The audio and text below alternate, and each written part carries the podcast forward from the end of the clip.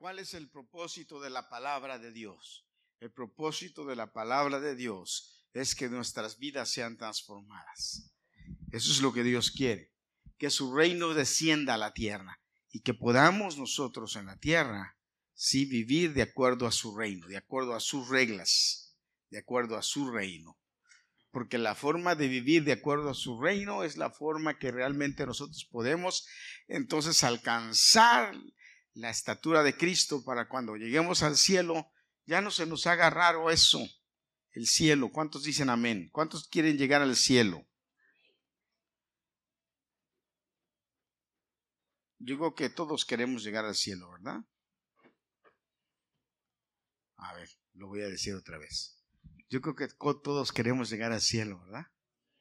Amén. Ok. Hoy quiero compartir con ustedes algo de la palabra de Dios. Quizá un pasaje que ustedes, de una persona que ustedes ya han oído hablar, quizá de una persona que ustedes ya la han oído mencionar. Pero yo quiero hablar de esta persona, sí, pero tocar algunas cosas interesantes que a mí se me hicieron interesantes que no son usualmente la forma en la que yo he oído, yo he oído predicaciones acerca de esto. Y más bien hoy el Señor me, trató de enseñar una cosa un poco, eh, de, un, de un punto de vista un poco diferente, creo yo. Quiero compartirlo contigo. Antes de esto, quiero invitarles, yo sé que mi esposa puso en el chat de la iglesia eh, y está pidiendo oración y yo quiero invitarles a que me ayuden a orar. Eh, ahora que estuvimos en México, nosotros este, estuvimos hospedados en un lugar y a dos casas del lugar en donde estábamos hospedados vive mi hermano y está la iglesia donde mi hermano pastorea, la, la octava creo iglesia de, de, allá de, México, de la iglesia apostólica en México. Eh, mi hermano Ramón, que yo creo que no lo conocen, eh, la mayoría de ustedes no lo conocen. Bueno, Juan ya lo conoció, a, Ramón. Eh, pero su esposa está enferma. Ahora que estuvimos allá, ella tenía mucho vértigo y tenía muchos problemas. De verdad se veía mal. Eh, se levantaba y se le veía la vista como ida, como problema. Y entonces ahora ya los doctores detectaron qué es lo que tiene y resulta que le encontraron unos, eh, un tumor un poquito grande en la cabeza y otros pequeñitos y están esperando encontrar turno para el quirófano y operarla porque este, la tienen que operar, tienen que quitarle esos tumores porque le está provocando mucho vértigo, muchos malestares, vómitos y está mal, necesita ser operada. Entonces, perdón, entonces necesitamos Hoy los invito a que me ayuden a orar cuando se acuerden de orar. Acuérdense de orar por ella. Se llama Patti, Patti Sánchez, de Rentería, ya si se usa. Eh, ella, ella es la esposa de mi hermano Ramón. Y pídanle a Dios para que eh, estamos orando nosotros para que encuentren un espacio en el quirófano y la puedan operar. Y bueno, ya después veremos, con la bendición de Dios, esperemos que que le quiten el tumor y que todo, que no haya más consecuencias, que no haya eh, malas noticias, sino que Dios pueda hacer el milagro y, que la declaren ya sana eh, y que se pueda restablecer con bien. Así es que ayúdenos a orar por esto, hermanos, se los, les invitamos. Amén. Eh, ¿Cuántos van a ayudarnos a orar por este? Patricia se llama, Patricia Sánchez, mi cuñada. Ok. Vamos a, hablar de la palabra de Dios. En jueces capítulo 6 versículo 12 dice, y el ángel de Jehová se le apareció y le dijo, Jehová está contigo, varón esforzado y valiente. Jueces 6, 12. Padre, te pedimos en, en el nombre de Jesucristo que tú permitas que esta palabra, Señor, cumpla su cometido. Tu palabra siempre tiene un propósito y queremos pedirte que esta noche ese propósito se cumpla en cada uno de mis hermanos, de mis hermanas. Señor, y que este, para esta palabra sea una semilla sembrada en el corazón y en la mente de mis hermanos y que dé fruto, y que dé fruto como de acuerdo a lo que se envió y de acuerdo a la fe, Señor, de mis hermanos, fe depositada en tu corazón, Señor, y que de acuerdo a esto, Señor, fructifique. Lo pedimos en el nombre de Jesucristo. Amén. Resulta que Gedeón se encuentra con el ángel del Señor. Y el ángel del Señor le dice, ¿cómo estás, varón valiente y esforzado? Y ya me imagino Gedeón mirando al ángel del Señor y diciéndole, valiente y esforzado yo. A mí me estás hablando y pareciera como uno de esos chistes, ¿verdad? Que Gedeón voltea hacia atrás y luego lo voltea y lo mira estás hablando conmigo. ¿No te confundiste? ¿Es a mí a quien me estás hablando? Resulta que Gedeón estaba escondido en una cueva. Bueno, no era el único.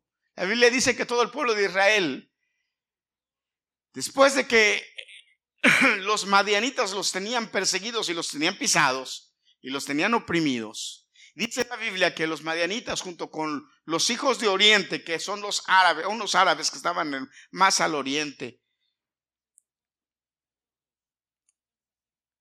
Dios los había, ¿se acuerdan que yo les expliqué las semanas pasadas?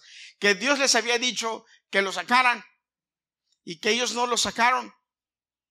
Y que entonces Dios les dijo, ahora los voy a dejar ahí para que los molesten, para que sean su, pie, su piedra en el zapato. Bueno, este es uno de esos casos. Durante, dice la Biblia, tenían siete años oprimiéndolos. Pero resulta que estas gentes, los madianitas, eran, eh, eh, eran especiales, eran nómadas, era gente que andaba a camellos, andaban en los camellos y andaban siempre en grupos muy grandes, tenían ejércitos muy grandes, pero eran malvados, eran hombres malvados. No solamente se dedicaban a, robar, no solamente se dedicaban a saquear, sino que además hacían lo malo por diversión. Dice que, ellos esperaban al tiempo de la cosecha, que dejaban que el pueblo cosechara, que el perdón, que el pueblo sembrara, que trabajaran que se esforzaran por sembrar y que cuando era el tiempo de la cosecha, ellos iban y, les, no nada más los, los, los acosaban a ellos, los perseguían, los mataban, sino que además destruían todo, acababan con todo. No era que agarraban la cosecha y se la llevaban ellos, no, era que agarraban para ellos, pero lo demás todo lo destruían. Dejaban, así como quedó Hawái, ya iba a decir algo, pero no voy a meter en líos. Así como quedó Hawái, que los gobiernos, lo, que no iba a decir, ya estoy de, así lo dejaban, dejaban hecho un desastre. Entonces el pueblo de Israel estaba ya cansado de esto. Y agarraba, y entonces los que podían agarraban algunas cositas, y tenían algunas cositas, iban y se escondían en las cuevas. Después de que Dios les dio la tierra y los hizo conquistar la tierra, ellos tenían que irse y a esconder a las, a las cuevas porque los madianitas los tenían pisados. Y Gedeón estaba, dice que estaba limpiando el, grano allí en una de las cuevas y el ángel de Jehová se le, se le aparece. Ahora, este ángel de Jehová es una una representación. Eh, el mismo Dios hecho hombre fue el que bajó. Fíjate, hermano, el mismo Dios hecho hombre. ¿Quién? Jesucristo. Y lo ve a Gedeón y le dice, y le dice, y lo saluda, varón, varón valiente, varón esforzado y valiente, le dice. Varón esforzado y valiente. ¿Cuántas veces en esta congregación hemos cantado esta canción que yo le iba a decir a, Gadiel que la cantáramos y se me pasó, se me fue la onda? La verdad se me fue la onda. Pero ¿cuántas veces hemos cantado esta canción que dice, yo soy quien dices que soy? Yo soy quien dices que soy. ¿Verdad? ¿Cuántos se la saben? ¿Cómo va la melodía? Libre en verdad soy hijo de Dios, sí lo soy. en tu casa, Dios. Y luego dice, yo soy quien dices que soy. ¿Cuántos de los que están aquí pueden decir de verdad, yo soy quien dices que soy? ¿Cuántos podemos decir, yo soy quien dices? Pero la pregunta aquí es, ¿de verdad podemos decir, yo soy quien dices que soy? Porque cuando el ángel de Jehová, el mismo Dios hecho hombre, se paró frente a Gedeón, o se sentó, me imagino, junto a Gedeón al lado donde él estaba sentado eh, eh, eh, limpiando el trigo, y le dijo, varón, varón esforzado y valiente, Gedeón no le creyó. Y te digo que Gedeón no le creyó. ¿Sabes por qué no le creyó? Por la respuesta que Gedeón le da. Lo primero que hace el ángel cuando se encuentra con Gedeón es le declara, fíjate, el ángel, el, Dios le declara a Gedeón su potencial. Le dice quién, cómo él lo ve, quién es a sus ojos. Eso es lo que le está diciendo a Gedeón. Oh, a lo mejor sí.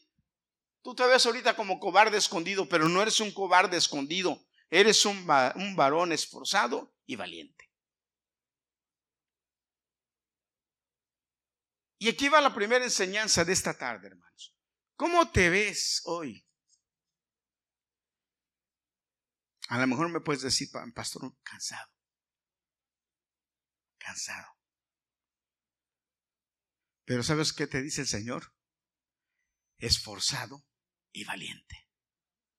Él no te ve cansado, porque Él ve todavía lo que te falta por hacer. Tenemos dos opciones. Fíjate lo que te voy a decir. Tenemos dos opciones. O predico y me oyes y te vas tranquilo como si nada. O predico, haces tuya la palabra y te vas transformado. No por lo que yo te diga, sino porque la palabra de Dios dice en ti. Pero para que tú entiendas y te vayas transformado, entonces necesitas declarar que lo que la palabra de Dios dice de ti es verdad. Y si tú no dices amén a esas declaraciones, entonces no lo, no lo estás viviendo. ¿Cómo te ves ahora? Hay pastores que yo sin ganas de decir amén. Ok, de acuerdo. Pero Dios no te ve así.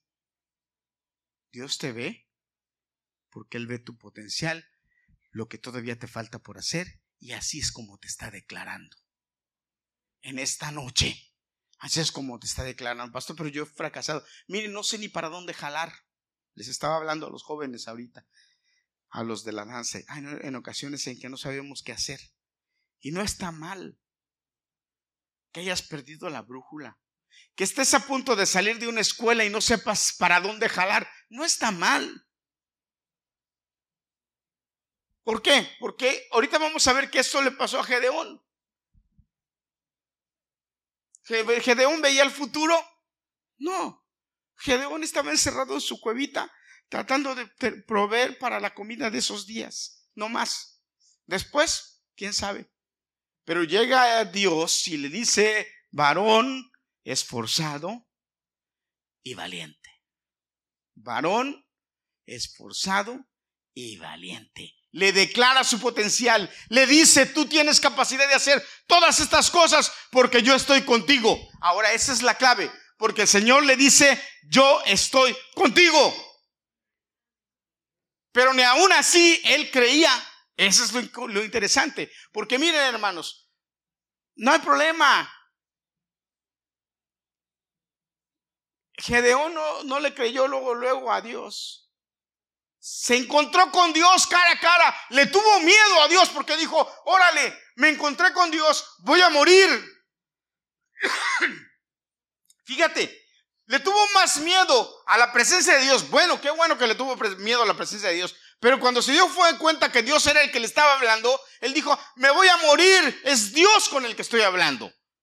Por eso es que, por eso es que podemos ver que era Dios, Jesucristo, Dios hecho hombre por la, por la actitud de Gedeón, porque Gedeón dice, he visto a Dios, voy a morirme. Y el mismo Dios, entonces Dios le habla y le dice, no te preocupes, no te va a pasar nada. Pero fíjese cómo Gedeón le habla, le dice, a ver, le dice, tú dices que yo soy un varón valiente y esposado, y que tú estás conmigo, pero que no estaba con él. yo vengo con Gadiel, yo soy su papá. Y le digo, a ver, hijo, mi, hijo de repente tiene miedo a, algo. O, como cuando le decimos a nuestro hijo, ve, papá, ay papá, ve, pero yo voy a estar contigo, ven. Ah, no, pero, pero como esos niños que sí va a estar conmigo, no, pero ven, pero ve, yo estoy. O cuando los mandamos en la, en la, en la casa, estamos en la sala y lo mandamos a la cocina y la luz está apagada. Pero yo de aquí te veo y el, hijo te dice, no, ven, acompaña, ven conmigo. Y nosotros nos vamos y nos paramos en la puerta. Y el niño voltea y dice, ah, ve, no te va a pasar nada. Y el niño se queda mirando. Y, dice, no, no le va, este está viendo que estás ahí, pero no le basta. Así estaba Gedeón. Así estaba Gedeón. Y le dice Gedeón, a ver, si tú dices que has estado con nosotros y nuestros padres nos dicen, fíjate, porque ese es, ¿te acuerdas de que yo te hablé de la generación que no conoció a Dios? Eh, Gedeón era de esos. ¿Por qué? Pero Gedeón le dice, pero nuestros padres nos contaron de lo que tú hiciste de lo que tú hiciste con el pueblo, de lo que tú mataste a muchos y nos diste esta tierra. Pero ahora, ¿dónde estás? Dice. Gedeón le dice. Ahora, hermano, mire, yo me puedo poner a leer, a leerte el capítulo entero. No, léelo en tu casa. Te estoy, te estoy, pero te estoy contando lo que pasó. y Gedeón le dice, pero es pero si de verdad estuvieras con nosotros, ese Dios que hizo maravillas, ese Dios que hizo cosas grandes, ese Dios que, que hizo, hizo milagros, ese Dios nos estuviera protegiendo ahorita, pero ¿y dónde está? ¿Qué pasó? Yo no lo veo, le dice Gedeón, yo no lo veo. Y, el Señor le dice, pues aquí estoy contigo. Ahorita estoy contigo, te estoy diciendo que aquí estoy. Y dice, ¿y tú vas a destruir a los madianitas? Tú los vas a destruir a todos yo te los voy a entregar en tu mano. ¿Y qué pasa con Gedeón? Se le queda mirando al Señor y no le cree. No le cree. Sencillamente le dice, no le cree. ¿Por qué? Porque Gedeón no lo conocía. Había oído de él, pero no lo conocía. Lo vio eh, tuvo una plática con él, pero no lo conocía. Porque a veces eso pasa. Hay gente que ora a Dios, pero no lo conoce. No lo conoce. Y Dios le dice, ve con tu fuerza y salvar a ese Israel de los madianitas.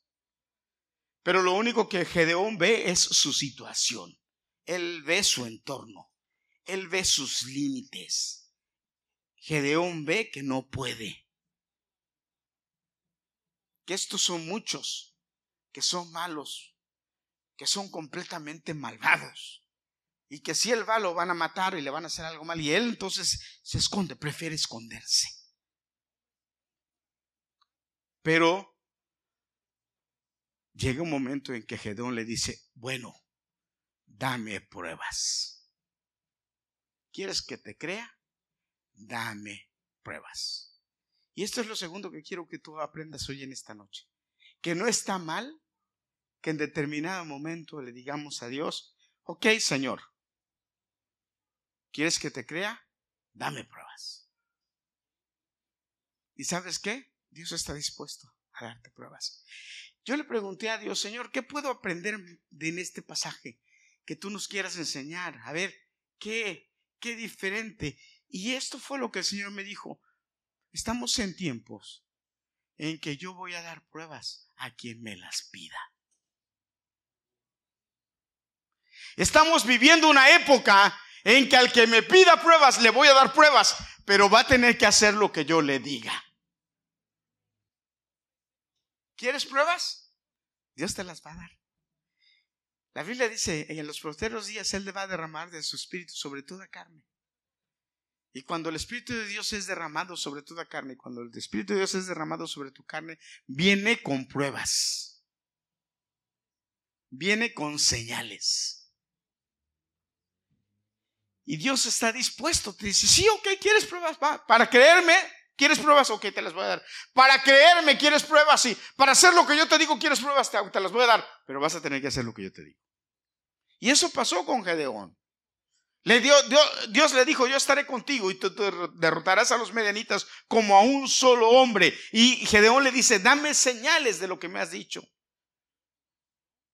Y entonces cuando Dios le dio señales, entonces Gedeón conoció a Dios. Entonces lo conoció. Pero ¿cómo fue esto? Porque primero empezó Gedeón una guerra espiritual con Dios para después tener una guerra física con los hombres. Primero ganó Gedeón la guerra espiritual y después la guerra física. ¿Cómo fue la guerra espiritual de Gedeón? Muy simple, pero fue un reto. Gedeón tenía dudas.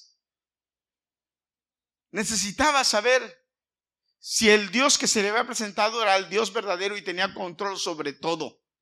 Y le dijo, le dijo, fíjate que le dijo, bueno Señor, ok, tú me mandas a que yo haga, haga, algo y lo voy a hacer. Dice, voy a dormir, dice.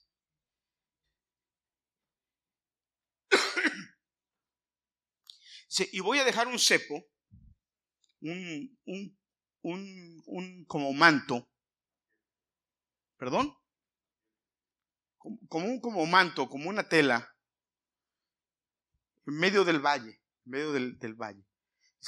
y quiero pedirte, dice, que no haya rocío en el valle, solamente en este, en este cepo, en este trapo que voy a dejar aquí. Voy a dormir. Voy a dormir. Y quiero pedirte eso. Si es que estás conmigo de verdad, que eso suceda. Y dice la Biblia que al otro día,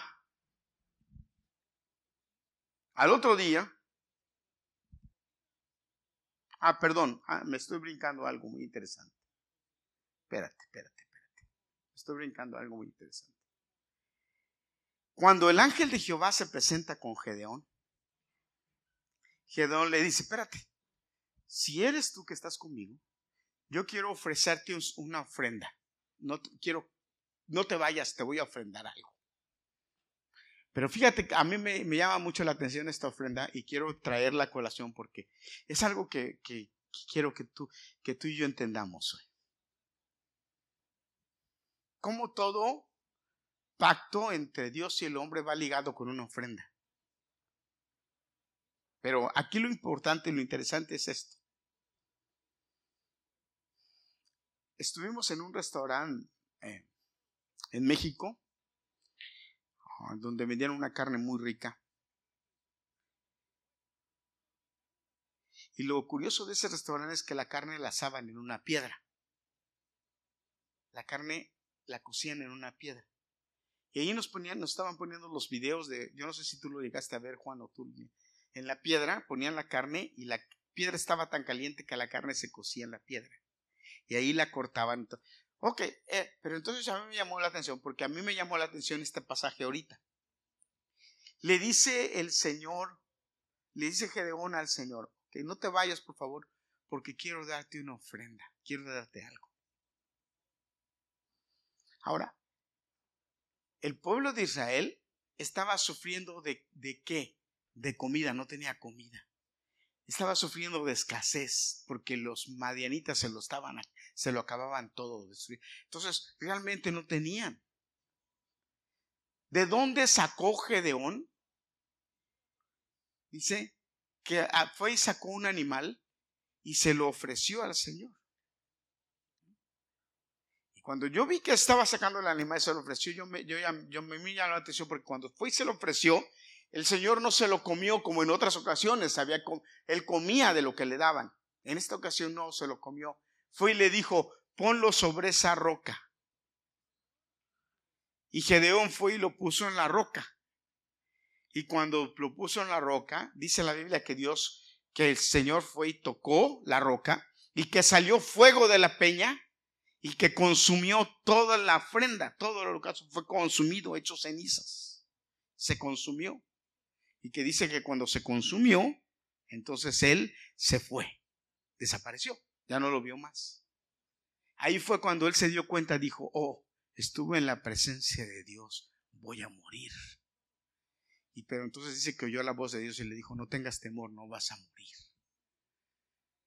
Tú vas a liberar a mi pueblo. Ahora, ¿era suficiente para que Gedeón creyera en Dios ya con eso? Sí, ¿verdad? Sin embargo, todavía no creía. Y entonces aquí viene cuando él va y le dice, ok, Señor, tú quieres que yo haga lo que tú me dices, bueno, yo tengo que estar seguro de que tú estás conmigo. Porque el Señor le dijo, ciertamente yo estaré contigo y derrotaré a los, derrotarás a los madianitas como a un solo hombre.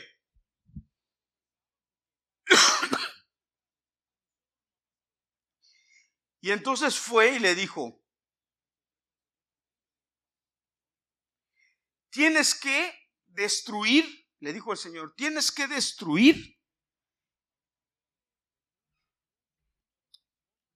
el altar que tiene tu padre de acera y de Baal. Aconteció que la misma noche le dijo Jehová, toma un toro del lato de tu padre, el segundo toro de siete años, y derriba el altar de Baal que tu padre tiene, y corta también la imagen de acera que está junto a él, y edifica un altar junto a, a tu edifica un altar a Jehová tu Dios en la cumbre de este peñasco en el lugar conveniente. Entonces le dijo, vas, vas a ir y vas a destruir, pero después de que él vio la señal de Dios de, que, la, que la ofrenda se consumió, Dios le ordenó y le dijo, tú vas a destruir el altar. O sea, que el papá de Gedeón, judío, porque Gedeón era judío, tenía en su casa un altar de Baal y de acera. O sea, parece que su casa era como el templo. O sea que parece que él era el sacerdote, el papá, ¿verdad? Y Dios le dice a Gedeón, vas a destruir el altar que está ahí, vas a destruir eh, eh, la imagen de el, toro de Baal y acera, las vas a destruir los dos y ahí entonces vas a ofrecerme un sacrificio a mí. Y dice que Gedeón no lo quiso hacer de día porque le tuvo miedo a la gente. ¿A quiénes les tuvo miedo? ¿A los madianitas? No, les tuvo miedo a los mismos israelitas que estaban en esa ciudad, que eran adoradores de Baal. Y le dijo, y Gedeón entonces fue y se esperó de noche. Y dice que de noche agarró a diez de los hombres de la casa de su padre. Y entre ellos fueron y derrumbaron y acabaron con todo y quemaron con todo e hicieron un sacrificio a Jehová. Al otro día en la mañana dice que cuando todos se levantaron y vieron que la, que la, que la imagen de Baal y la, y la de Acera habían sido destruidos, empezaron a indagar quién fue el que hizo esto, quién fue el que hizo esto. Y cuando llegaron a enterarse que había sido Gedeón, le dijeron a su papá, saca a tu hijo porque lo vamos a matar. Y entonces el papá le dijo, a ver, a ver, ¿por qué van a matar a Gedeón? Porque destruyó a Baal y a Cera. Caramba, ¿qué Baal y Acera no se pueden defender solos? Y si Baal y Acera son dioses, déjenlos que se defiendan solos. Y si no pueden defenderse, pues, entonces, ¿cuál es el problema? Y dice la Biblia que de ahí, dice el pasaje, este pasaje, que entonces ya nadie le dijo nada y le pusieron a, a, a, Gedeón, le cambiaron el nombre y le cambiaron el nombre por eh, Jerobaal, que es que el que contiende, el que pelea contra Baal. Pero la cosa no queda aquí. Ya Gedeón está dando sus primeros pasos de obediencia. Ya Gedeón empezó a actuar a favor de Dios. Ya como que lo empezó a convencer, ¿verdad? Él actuó en contra de su propia familia, de su propia casa. Ya le empezó como a decir a la familia, a, los de su casa, No está bien que adoremos a Baal, no está bien que adoremos a Cera, hay que servirle a Dios. Pero no es no era todo lo que no era todo lo que Dios quería. Dios le dijo, "Tú vas a salvar a mi pueblo de los madianitas." Y esa era una empresa más grande, más difícil. Pero todavía Gedeón entonces no estaba convencido.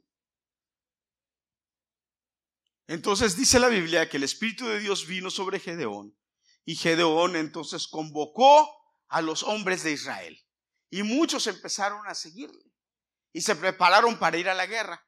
Y ahí fue cuando se prepararon para ir a la guerra, ahí fue cuando eh, eh, eh, Gedeón le dijo al Señor, bueno Señor, yo voy a ir, pero necesito estar seguro que tú estás conmigo. Yo voy a ir, pero yo necesito estar seguro que tú estás conmigo. Y ahí fue cuando le dijo, yo quiero que tú me muestres que estás conmigo. Ahora, lo interesante de esto, creo yo, es que Gedeón quería estar seguro y dudaba de que Dios tenía control sobrenatural, no solamente eh, en lo que le había enseñado del, altar, sino que tenía control sobrenatural sobre lo que estaba pasando alrededor en el mundo, en la naturaleza. Y por eso reta a Dios de esa manera. Y le dice, ok, yo voy a poner el cepo ahí. Y si quiero que el rocío no caiga en la tierra, sino nada más caiga en el cepo, en el trapo este que yo voy a poner en medio del, del, valle.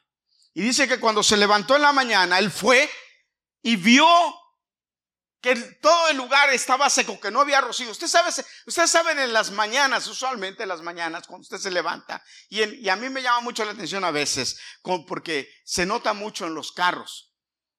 Aquí no, aquí no vivimos en el campo, no tenemos mucha chance de ver esto, pero, pero sí en los carros, los carros usualmente están llenos con una capa de agüita, ¿verdad?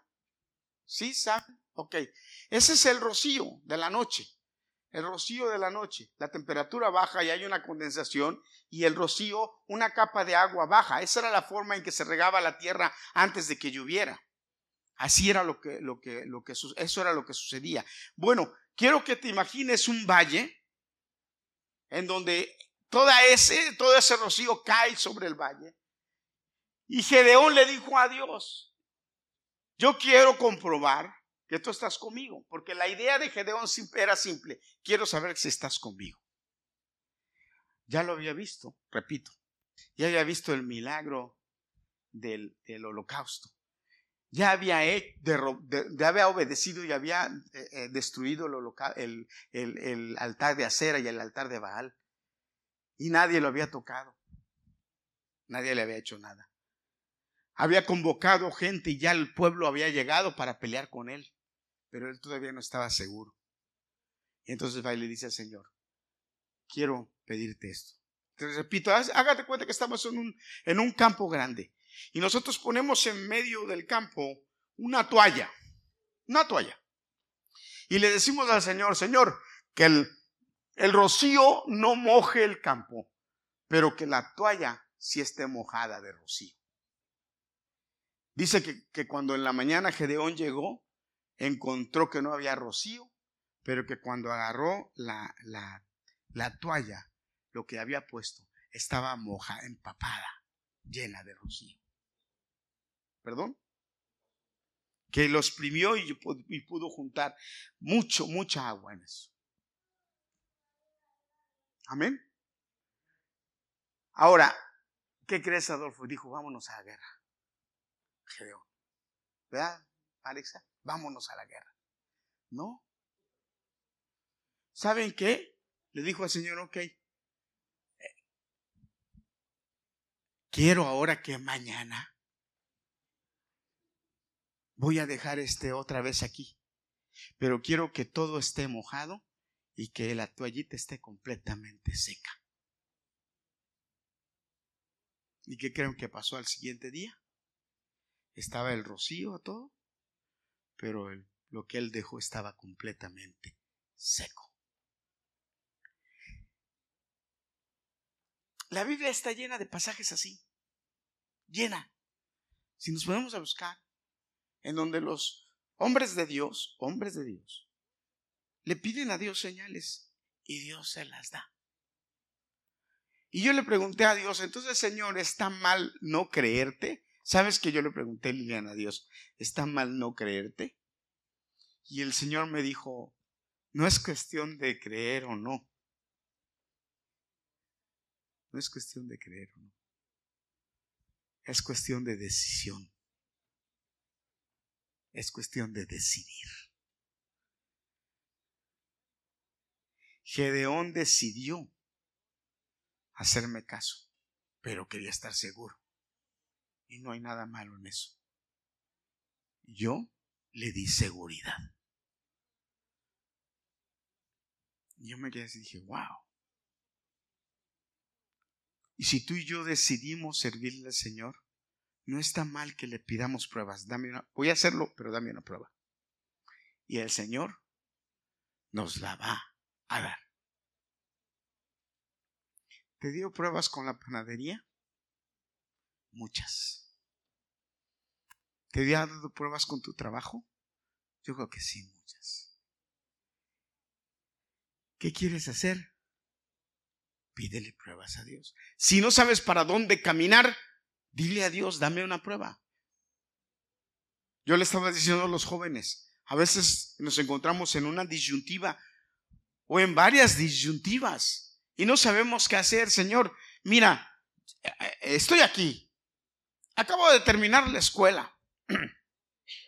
Y no sé qué hacer. Mira, esto, esto, esto, esto, o nada. ¿Qué hago?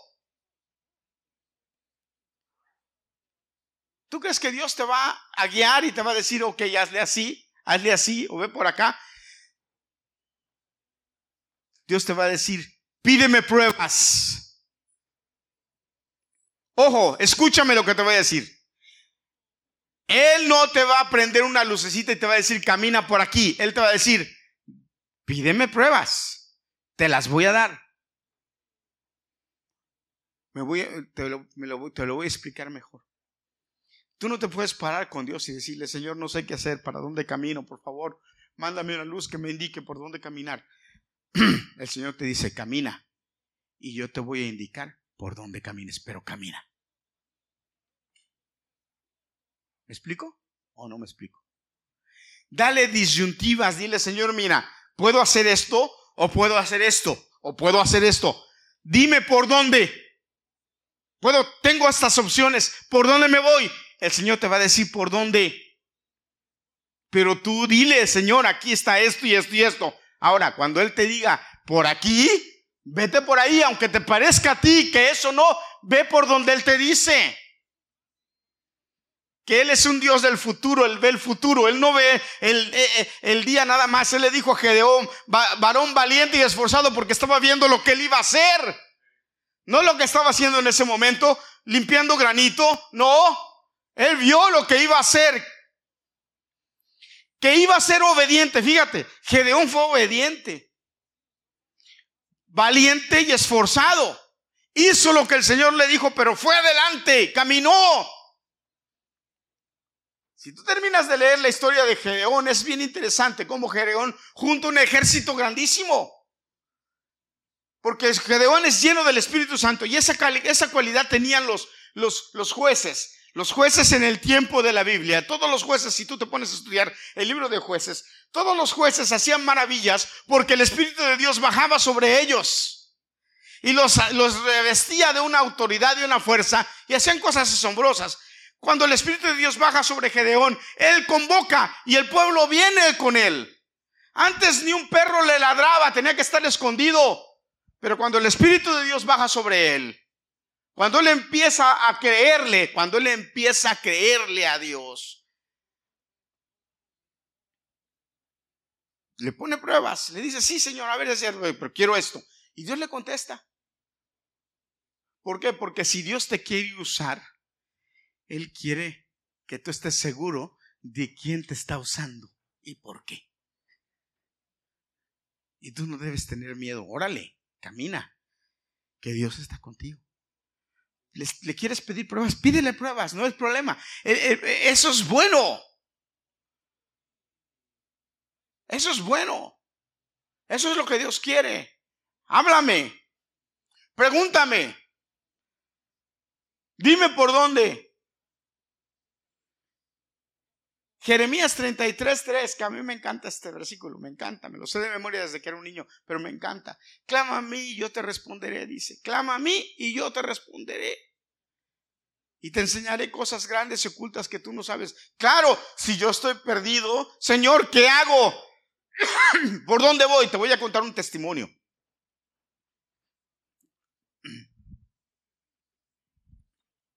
Esta semana estaba un poquito desesperado por una situación que estaba pasando esta semana.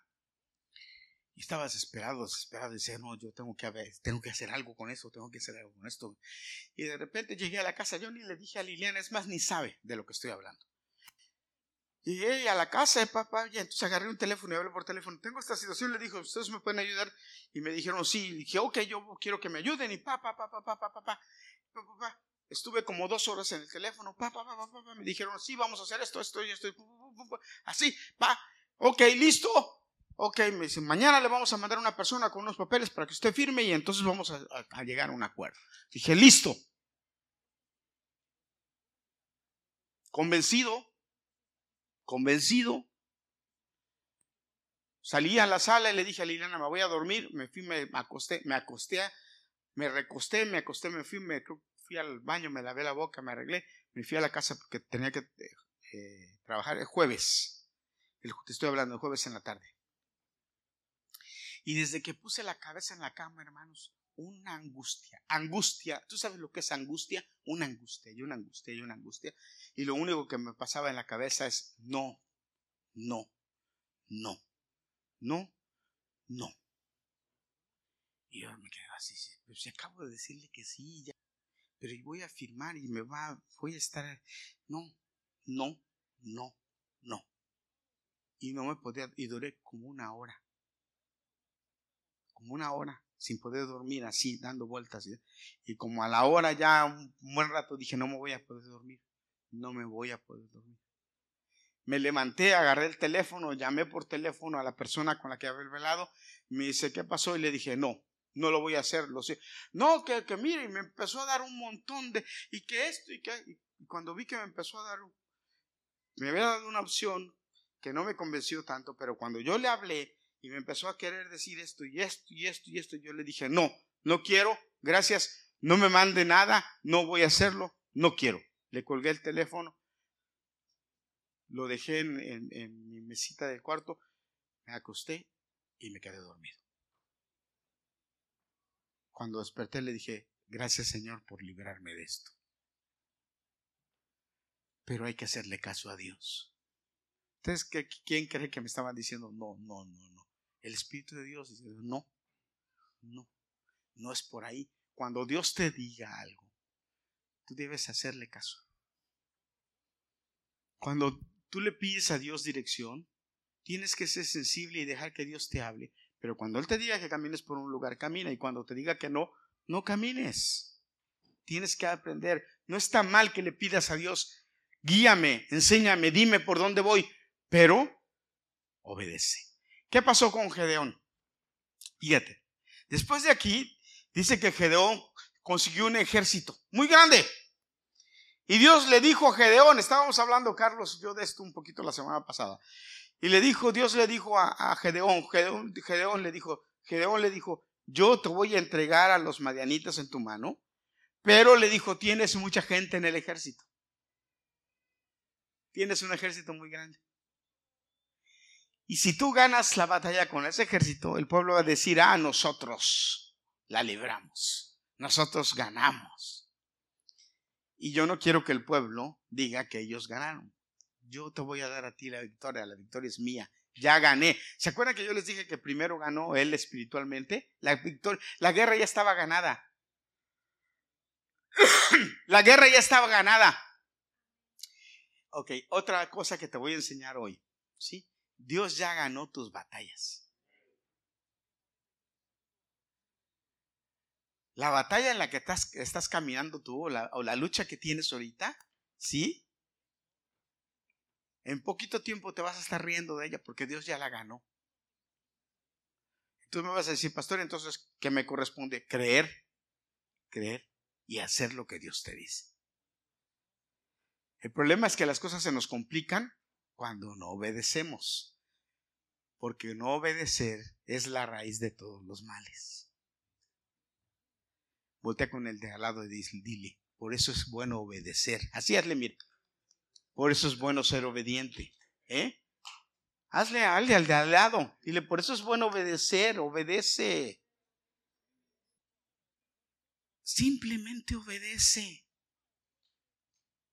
Nos evitamos un montón de problemas cuando obedecemos. Cuando obedecemos todo se alinea. Cuando obedecemos todo camina para nuestro bien porque Dios ya lo alineó. Obedece, simplemente obedece. Bien fácil, obedece. Entonces Dios le dijo a Gedeón, diles que todos los que tengan miedo,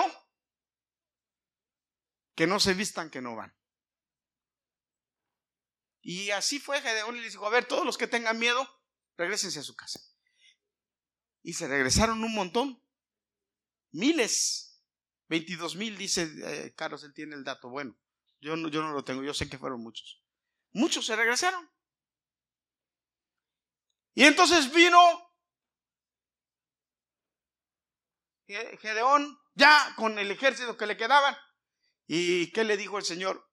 Todavía tienes muchos. Llévatelos al río, le dijo. Llévatelos al río. Ponlos a beber agua. Los que beban así, los vas a separar. Y los que se agachen para lamer el agua como perro, los vas a separar. Fíjate. Y entonces Gedeón fue y los puso en el agua a beber y hubo, hubo 300 nada más. 300 hombres que se agacharon a lamer el agua. 300. De 10 mil, 300. A todos los demás les dijo, ustedes no van, se regresan solamente 300. Y el Señor le dijo, con estos 300 te voy a dar la victoria. Pero eso no es todo. Le dijo el Señor a Gedeón, para que veas que ya tienes la victoria, te voy a enseñar otra cosa, le dijo. Ve al campamento escabúllete y vete al campamento enemigo y oye lo que están hablando. Y dice que fue y se metió con, sus, con su con su sirviente y fue y se metió para allá a y se puso a escuchar la plática del, en el campamento de los marianitas, del enemigo. Y dice que uno le dijo al otro, ¿qué crees que soñé? dice, ¿qué crees que soñaste? Soñé, dice que nos da, que, que los judíos, los hebreos, el pueblo de Israel nos, nos daba en la torre, acababa con nosotros. Que ellos iban a venir, que iban a derrotarnos. Le dijo un sueño, no me acuerdo realmente el sueño que le dijo, pero le dijo, le dijo un sueño. Y le dijo, es, y el otro le dijo, eso es que Dios ya nos entregó en las manos del pueblo de Israel. Y entonces Gedeón regresó y dijo, ¿y saben cómo ganó la batalla Gedeón, hermanos? ¿Qué fue lo que hizo Gedeón? Él no peleó, él no levantó la espada. Él formó, dice que formó a los 300 hombres y los puso en diferentes partes del, del, campamento enemigo, en diferentes partes, con un cántaro y una trompeta. Con un cántaro y una trompeta. Y les dijo, cuando yo les diga, van a romper el cántaro van a tocar la trompeta y van a decir por Gedeón, van a gritar por Gedeón y por Jehová. Eso fue lo único que hicieron. Al mismo tiempo los 300 rompieron el cántaro, tocaron la trompeta y gritaron por Gedeón y por Jehová. Y el pueblo enemigo se levantó trastornado y entre ellos se mataron. Entre ellos se mataron. Y agarraron de huida y se fueron. Y dice que cuando se escabulleron, cuando se fueron, que iban de huida, Iban pasando por los pueblos de, del, pueblo de Israel que estaban y los del pueblo de Israel que estaban se levantaban y los mataban y acabaron con todos. a, tal grado que después se levantaron las tribus de Rubén y de Manasés y fueron y reclamaron y digo, ¿por qué no nos invitaste a la guerra? ¿Por qué no nos invitaste al pari? Y Gedeón les dijo, tranquilos, no se trata de, quién gana o quién no gana, es que Dios nos dio la victoria. Eso fue lo que pasó con Gedeón. Pero lo importante o lo más interesante, lo que yo quiero que entiendas hoy en esta noche, que es, creo que es el mensaje que Dios tiene para ti, es que no está mal que cuando no sepas qué hacer, le preguntes a Dios o le digas a Dios, dame una prueba. Dime si lo que estoy haciendo está correcto. A ver, seamos prácticos. Señor, esta es la muchacha con la que me tengo que casar. Señor, este es el muchacho con el que me tengo que casar. Dame una prueba. Señor, esta es la escuela. Ah, no, si ya te casaste, ya no le preguntes al Señor, ahora maciza. Porque ahora Carlos me está señalando a Bárbara. No, a maciza, porque ¿qué? ¿Ah? Porque el matrimonio, el matrimonio es como algunos productos que compras, no se aceptan devoluciones, como los niños, no se aceptan devoluciones. Ten cuidado con los niños, con los niños no se aceptan devoluciones. Una vez los tienes, te amolaste. Toda tu vida vas a tener que responder. Toda tu vida. Eso de que al niño lo devolvemos y por dónde. ¿Me hermana Mari? Señor, me están ofreciendo un mejor trabajo. ¿Es realmente lo que, debo hacer?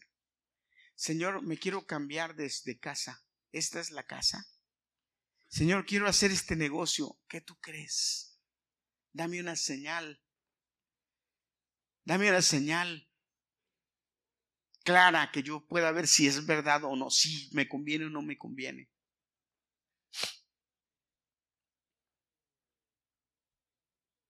Y va la fe. Hermanos, miren, yo compré, yo les he contado, ¿va? Yo compré el carro de Gadiel y, creo que fue una de las oraciones más largas que hice. Señor, le decía, no puedo gastar y echar a perder, no tengo no tengo cinco mil, seis mil dólares para echar. Dame un carro, por favor, que me dure, que esté bueno, que sea un carro bueno para mi hijo. Señor, por favor. Estaba a punto de firmar por un, por un Subaru. Así, y de la silla, hermanos, yo me levanté y le dije, enséñame el, el, Yera. Me dice, ¿no quieres este? Le dije, enséñame el Yera. Me dijo, sí. Se levantó y me dijo, digo, sácalo porque quiero manejarlo. Y le digo, Gadiel, vamos. ¿Te gusta? Me dice, sí, vamos. Nos subimos, hermanos. Cuando yo vi ese carro por dentro, dije, carro tan bonito, tan limpio. Y le digo, ¿por qué? Le dije al muchacho que estaba, ¿por qué no lo, por qué este carro está aquí? ¿Por qué no se lo han llevado? Me dice, porque tiene 200, 203 mil millas. 200, 200 mil, 203 mil millas. Son demasiadas millas. Es mucho. Porque ni garantía tenía el carro. Porque las 2000 millas ya no te dan garantía. 200 mil.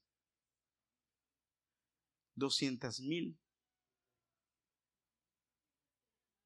203 mil millas. Y yo lo vi y le dije, vamos a manejarlo. Y fuimos, lo manejamos, hermano. Lo primero que hizo el, el, del dealer fue que me prendió el radio. Le dije, no, no, no, apaga el radio. Apaga el radio. Le dije, déjame oír el motor. Hermanos, ese carro no le sonaba más que la ventanita. No sé qué sonido tiene. Bendita ventana, porque todavía le suena. Pero es la ventana. Pero el carro no, el motor, nada, tranquilo. Y yo, Señor, este es el carro, Señor. Señor, vamos, pa. Mi esposo, le conté a mi hermano y se empezó a reír de mí, pero fíjate. Lo vi, lo vi, lo vi. Le dije, Gadiel, ¿te gusta? Me dijo, sí. Le digo, ¿te lo llevas? Me dijo, sí, ¿tú qué crees? Estaba... Le digo, este carro está muy bueno. Ni un golpe en el bari, hermanos, ni un golpe.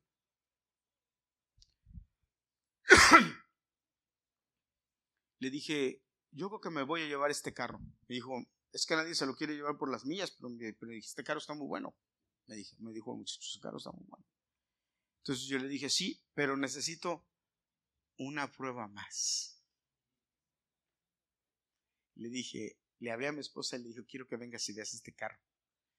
Dije, ¿por qué no lo quiero comprar? Quiero que tú estés de acuerdo conmigo en que lo compremos. ¿Está mal que le pidamos más pruebas a Dios? Yo dije, si mi esposa dice que así lo compramos, no hay más. Pero yo ya estaba convencido. Pero hermanos, créame, me la pasé orándole a Dios, orándole a Dios, orándole a Dios, orándole a Dios. Dame un carro. Necesito un carro que me resuelva.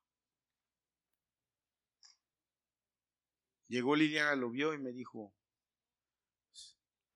la, la persona que lo tenía lo cuidó, este carro está nuevo, como si nada. Sí, llevémoslo. Y el carro no me ha dado problemas, ¿verdad? ¿Ya va a cumplir dos años? Si cumple dos años, eh, yo dije, si cumple dos años ya la hice. Hermanos, yo creo que ese carro va a dar más. Porque ya está mi hermano en, México, me dijo, yo me lo quiero llevar a México. Bueno. Dios, en cosas simples, no hermanos, en tus necesidades. Pídele a Dios dirección y Dios te va a dar dirección. Háblale a Dios y dile, ¿qué hago, Señor? Y en tus cosas difíciles, dile, Señor, ¿qué voy a hacer? Mira, quiero comprar una casa, quiero comprar eh, un auto, quiero eh, invertir en esto, quiero ver qué voy a hacer con mis deudas, quiero ver qué voy a hacer con esto otro hermano, quiero ver, Señor, me gusta esa muchacha, ¿qué tú crees, Señor? Dame una señal. Me gusta ese muchacho, dame una señal. Con tus hijos, Señor, ¿qué es? ¿Qué crees mi hija está haciendo esto? ¿Qué tú crees, Señor? Para que podamos llegar a darles consejos sabios a nuestros hijos, decirle, mira, el Señor, sin temor a decirle, Señor me dijo esto. Ya obedeces o no obedeces, es cuestión tuya. En la escuela estoy desesperado, Señor, no, ¿qué voy a hacer, Señor? ¿Por dónde voy a caminar, Señor? Ahora, cuando el Señor te diga por aquí, por ahí camina. Cuando el Señor te diga haz esto, hazlo. Cuando el Señor te diga esto otro, hazlo. obedece. Pero pídele dirección a Dios. Hermanos, miren, en la vida hay muchas ocasiones en las que no sabemos qué hacer. Y si le consultáramos a Dios, Dios está deseoso por enseñarnos y guiarnos. Pero se pone más contento, se alegra, se goza cuando nos da direcciones y nosotros obedecemos. Cuando te dice qué hacer, y nosotros obedecemos porque somos bendecidos y Él se goza cuando somos bendecidos porque somos sus hijos. La historia de Gedeón es muy bonita. Sí, el pueblo, el pueblo de Israel fue liberado. Si no me equivoco, estuvo 40 años gozando de libertad. Cuando Gedeón murió, el pueblo volvió a ser oprimido. Cuando Gedeón murió, el pueblo volvió a ser oprimido. Pero mientras Gedeón vivió, gozó de libertad por lo que Gedeón hizo, porque Dios se lo prometió a Gedeón. Porque Dios le dijo a Gedeón, valió, varón valiente y esposado. Y, y mientras Gedeón vivió, fue valiente y esposado, obediente. Dios te promete a ti lo mismo. Él ve de ti tu potencial, tu futuro. Y Él te dice, ve, camina. Y si no sabes por dónde, pregúntame, yo te voy a decir por dónde. Pero lo importante es que aprendamos nosotros a confiar en Dios y a seguir sus direcciones. Y que si no sabemos dónde, pregúntale, Señor, en oración, dile, Señor, ¿qué hago? Y pídele pruebas claras, Señor, esto, a ver, contesta. El Señor contesta claramente, hermanos. El Dios de, de, Gedeón que le dijo, mira, Señor, el rocío, no es, el, no, es el, no es diferente al Dios de ahora. Señor, ciérrame, tengo tres escuelas mis opciones son tres escuelas. A ver, voy a aplicar a las tres. Simple. Ciérrame la puerta de las dos y ábreme la de la que quiero ir. Y ahí donde tú me pongas, ahí voy a ir. Aunque parezca la opción, o, ah, era mi última opción, no importa. Si tú me abriste esa puerta, por ahí voy a caminar. Y las demás, ciérramelas. Por algo, ciérramelas. Que sea muy alto el dinero que tenga que pagar, o, o, que no me convenza bien eh, eh, eh, el currículum o lo que vaya a llevar. No sé, Señor, pero enséñame. Y Dios te habla. ¿Qué, qué, hay, ¿Qué pasa hoy? Que hay que poner atención a lo que Dios dice.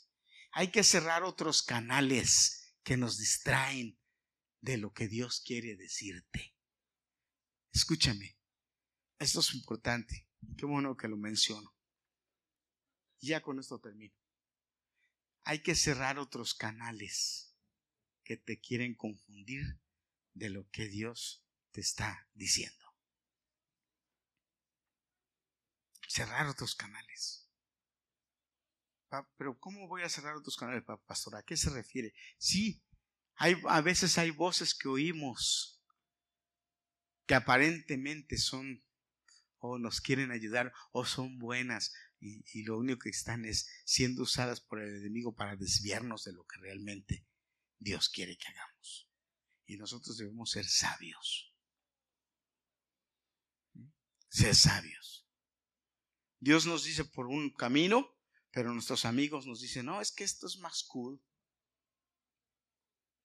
Y aparentemente, aparentemente, sí.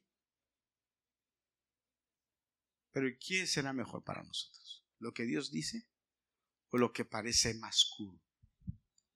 Lo que Dios dice, que es lo mejor para mí. ¿Cuántos quieren oír la voz de Dios? Hermanos, si queremos oír la voz de Dios, sí, preguntemos. Clama a mí y yo te responderé. ¿Quieres oír la voz de Dios? Pregúntale. A ver, Señor, ¿para dónde voy? ¿Para dónde camino? ¿Para dónde quieres que vaya? ¿Realmente quieres que haga esto? ¿O es mi idea? ¿O realmente es mi potencial? Es lo que tú me has dado.